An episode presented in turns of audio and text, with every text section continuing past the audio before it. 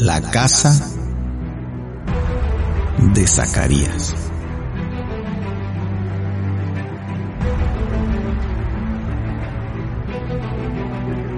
Hay 32 personajes en la escritura que llevan el nombre de Zacarías. Por lo que pareciera ser que este nombre era bastante común dentro de la cultura judía. Hoy reflexionamos sobre la vida del padre de Juan el Bautista. Un hombre que efectivamente lleva el nombre de Zacarías y que pertenecía a la tribu sacerdotal de Leví según el orden de Abías.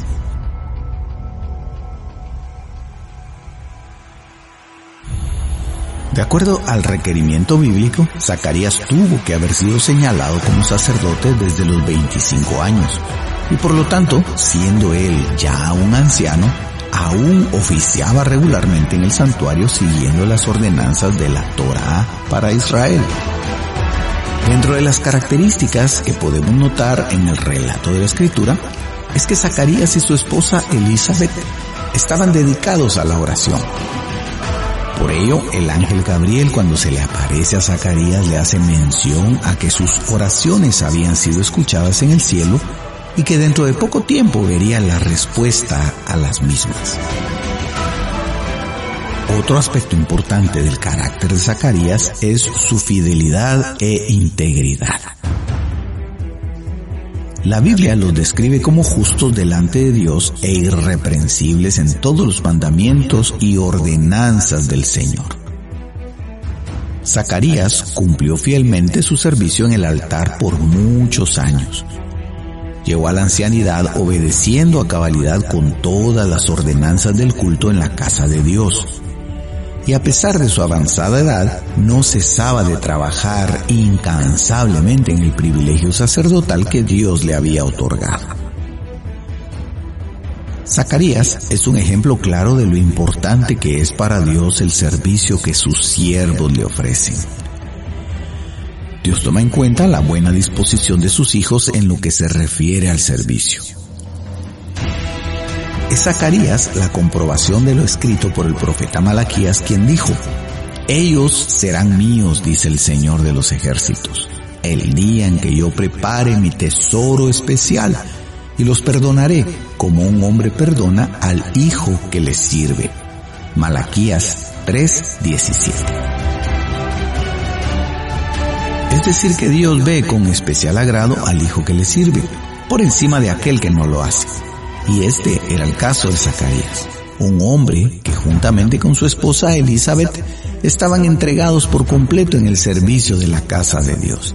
Y esa entrega y pasión con la que ellos servían al Señor les serviría posteriormente para que recibieran una maravillosa promesa, es decir, el tener en su seno a un hijo propio. Era innegable que Zacarías albergaba en su corazón el deseo de tener un hijo, y a pesar de saber que su esposa Elizabeth era estéril, ellos no dejaban de suplicar al Señor por un milagro. Es esto lo que nos lleva a la reflexión y nos hace recordar el caso de aquella mujer llamada Ana, descrita en el primer libro de Samuel, quien no cesaba de rogar a Dios por un hijo y que en medio de su angustia hizo la promesa al Señor de que si él le otorgaba lo que ella le estaba pidiendo, el niño que naciera sería enteramente consagrado para Dios. Este fue exactamente el mismo caso de Zacarías. Dios le concedió un hijo, a quien puso como nombre Juan, y al que dedicó completamente para el servicio del Señor. Un servicio que no era como cualquiera hubiera pensado, sino que Dios concedería a Zacarías y a Elizabeth tener un hijo sobresaliente.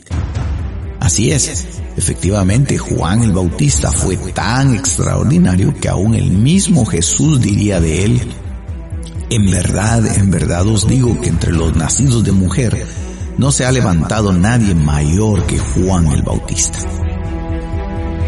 Dios había decidido bendecir a Zacarías con un regalo tan maravilloso como lo era ser el padre del hombre más grande entre los nacidos de mujer. Qué gran ejemplo nos deja Zacarías, ¿Quién no hubiera querido tener la dicha que tuvo este hombre? Fue un regalo excepcional. Dios realmente sabe cómo engrandecer a aquellos de sus hijos que le sirven incansablemente. El servicio de Zacarías y la vida intachable que vivió con su mujer marcarían de una manera positiva la vida de mucha gente. Principalmente, definiría la de su hijo al darle una convicción tan profunda en su corazón que aún estaría dispuesto a ofrecer su propia vida a causa del mensaje de arrepentimiento que recibiría de parte de Dios. Esta preciosa pareja de esposos, Zacarías y Elizabeth, nunca se imaginaron que el servicio incansable que ellos prestaban fielmente en la casa de Dios les conduciría hacia semejante bendición. A pesar de su avanzada edad, ellos nunca se apartaron del templo ni del ministerio que el Señor les había encomendado.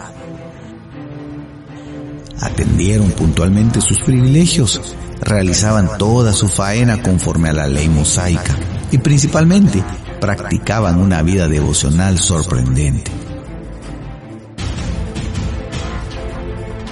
Todo el esfuerzo que Zacarías puso en la conformación de su hogar, su integridad, su lealtad y su justicia, hicieron que Dios mismo le edificara un hogar ejemplar. Deseo ahora que reflexionemos acerca de la casa de Zacarías, que lo veamos como un ejemplo a seguir. Deseo también que entendamos que el hogar de Zacarías no fue edificado de un día para otro.